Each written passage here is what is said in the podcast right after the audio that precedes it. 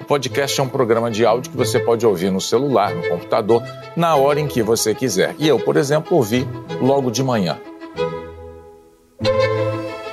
Viva! Está com o Expresso da Manhã. Eu sou o Paulo Baldaia.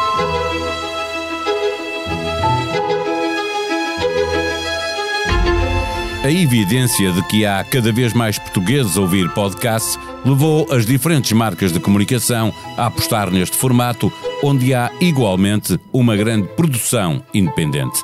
Num estudo realizado o ano passado, o Observatório de Comunicação concluiu que 4 em cada 10 portugueses que utilizam a internet consomem podcast.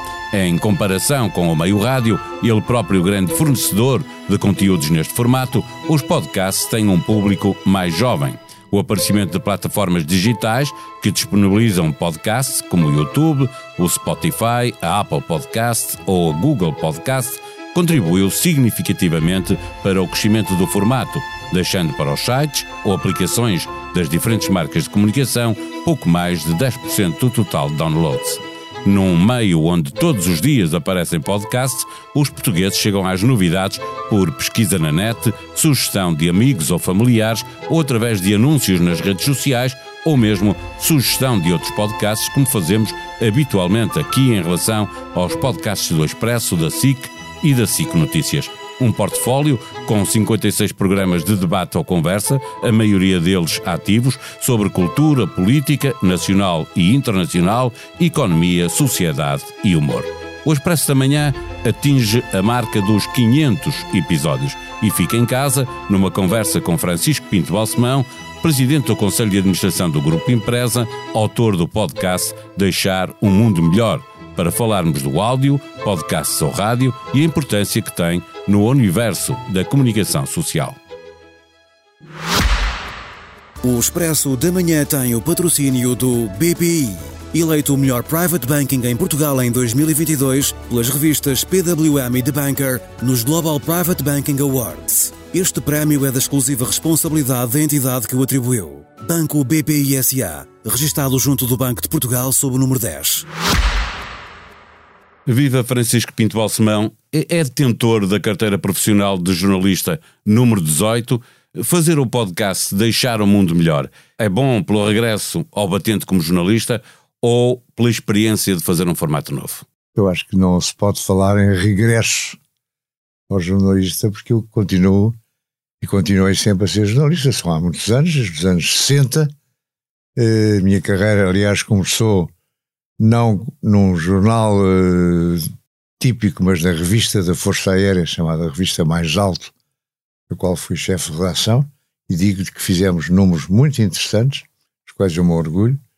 Depois estive no Diabo Popular, depois começou o Expresso, depois o Expresso cresceu, depois começámos com o SIC, depois começámos com os, os canais temáticos, e agora estamos em todas estas novas modalidades de informação, como é o caso do podcast que está neste momento aqui a reunir. Em todas essas fases me sinto jornalista, quer dizer, há umas em que sou menos ativo, outras que sou mais ativo. A minha pergunta dirigia-se para aí, é, está numa fase outra vez muito ativa, não é? Porque tem que fazer eu, semanalmente. Eu continuo, nós temos comitês editoriais, quer para o Expresso, quer para a SIC, aos quais eu preciso, certo. e que tratam de matéria editorial.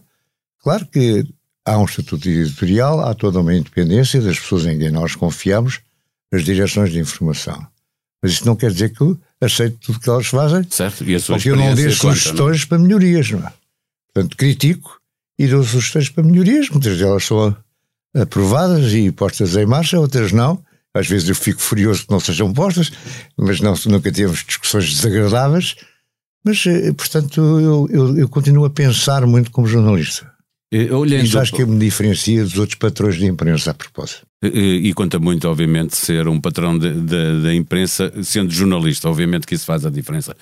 Sempre no pódio dos podcasts portugueses mais ouvidos, com um auditório em que dois terços têm menos de 44 anos, pessoas que o ouvem a partir de 187 países diferentes. Lembrar que a ONU tem 193 países membros, portanto falta pouco Está Faltam quase... seis países para igualar a ONU. Não sei quais são, mas temos de lá chegar. uh, ao decidir fazer o podcast, imaginava que ele teria o sucesso que está a ter?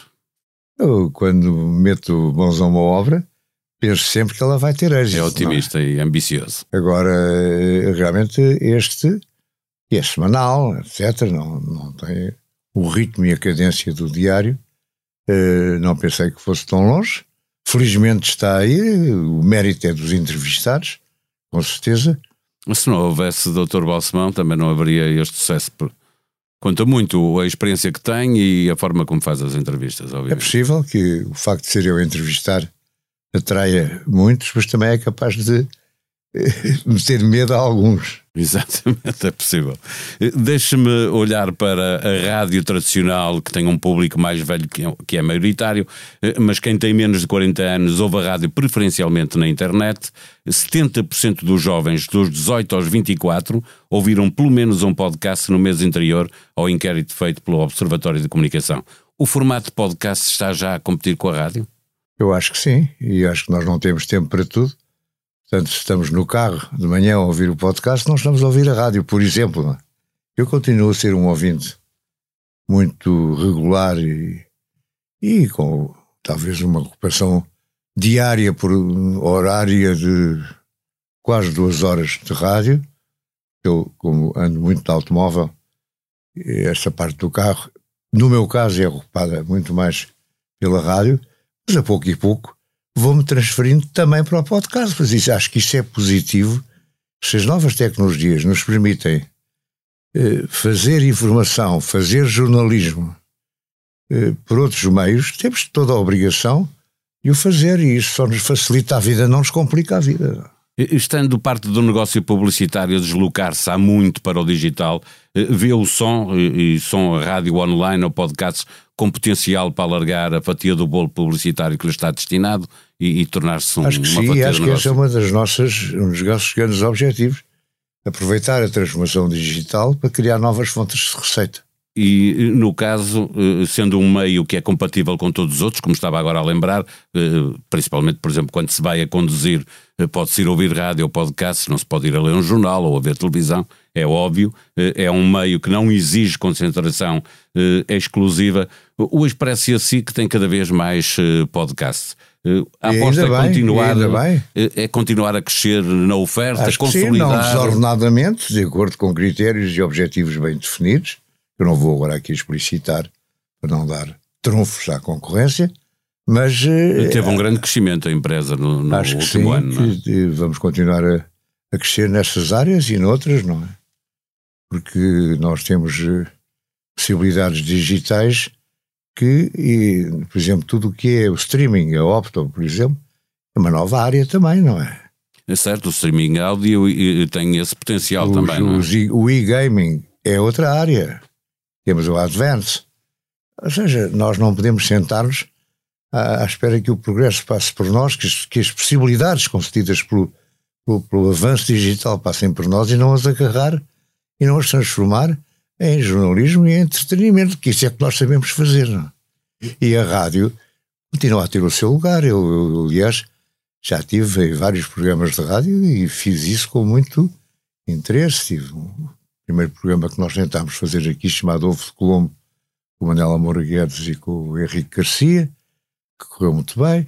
Depois colaborei em, em programas com o Adelino Gomes, que era um, um era comentador, eu um, um, por semana, e os outros comentadores eram o Mário Soares, o Zé Saramago e a Maria de Lourdes Pinto da Silva. E depois estive num outro programa da Renascença com o Jorge Sampaio, o Cardeal José Policarpo, uh, com o Francisco Sérgio Filho Cabral como pivô. E, portanto, também tenho alguma experiência de rádio e gosto muito de rádio, não, não estou a pôr rádio do lado. E eu tenho que lhe fazer a pergunta: eu trabalhei muitos anos na TSF e rezava a lenda que um dia o Dr. Balsemão iria comprar a rádio. Eh, num grupo que tem vários canais de televisão, um jornal de referência, que teve vários jornais, várias revistas, nunca houve uma rádio? Foi uma opção assumida não, ou não nunca foi. se proporcionou? Não, uh, aliás, nos acionistas iniciais estavam os uh, dois membros da família Botelho Muniz, que eram os principais acionistas, os donos rádio do Rádio Clube Português, e a ideia já nessa altura era uma associação com a rádio. Só que depois não funcionou por várias maneiras, quanto à TSF também, quando o Emílio Rangel teve um papel importante que teve no lançamento da SIC no lançamento e desenvolvimento da SIC, ele próprio me disse eu gostava de manter ali, o meu feudo, a minha posição da TSF, como quem diz, não te metas lá, deixa-me deixa ter a minha, a minha quinta, e eu acedi, mas realmente pensámos nisso. E, e não se concretizou não a TSF? Foi a rádio que lhe, eh, que lhe apeteceu? Não houve outras? Não, depois disso não, depois disso não. Portanto, começaram a chegar estas hipóteses fantásticas dos podcasts e, e de outras maneiras de transmitir informação e entretenimento também e comentários, porque hoje em dia o mundo tem infestado, ou povoado, infestado talvez seja demais, comentadores, como sabe, até preciso estar-lhes encontrar maneira deles de, de, aparecerem e de falarem. Já não cabe toda a gente na televisão, é isso? É verdade. Deixe-me perguntar-lhe, para fecharmos a nossa conversa, eh, que rádios aqui houve quando anda pela manhã, quando estava a falar há pouco das rádios? Houve rádios informativas, procura descontrair-se ouvindo música, humor? Eu hoje sou bastante à antena de hoje, embora lamentando que falem demais e tenham pouca música. E hoje a TSF foi a, a, a rádio, eh, como é que se chama? Esta nova, a Rádio Observador, não? A Rádio Observador, exatamente, agora não me está a faltar o nome. Rádio Observador. E eu esse Smooth, que tem músicas daquelas mais ou menos do meu tempo, que são eternas. Exatamente. Muito obrigado por ter vindo ao Expresso da Manhã. Obrigado eu pelo convite. Sugestão para dois podcasts fresquinhos: as criptomoedas vão provocar uma nova crise financeira? A resposta a esta pergunta no mais recente episódio de Money, Money, Money. Moderação de João Silvestre, com o jornalista Pedro Garcia e o analista da corretora XTB, Nuno Melo. Queda a pique das cotações, enormes falências e reguladores preocupados. Um cenário a exigir a maior das atenções. No novo episódio do Bloco de Leste, Martim Silva conversa com Sandra Fernandes, cientista política e especialista em relações internacionais da Universidade do Minho. Falam de negociações, de pressões internacionais, de trincheiras, do inverno, do G20, mas também do G2, o encontro de Xi Jinping e Joe Biden com um aperto de mão nada favorável a Vladimir Putin. A sonoplastia deste episódio foi de João Martins. Vamos voltar amanhã. Até lá. Tenham um bom dia.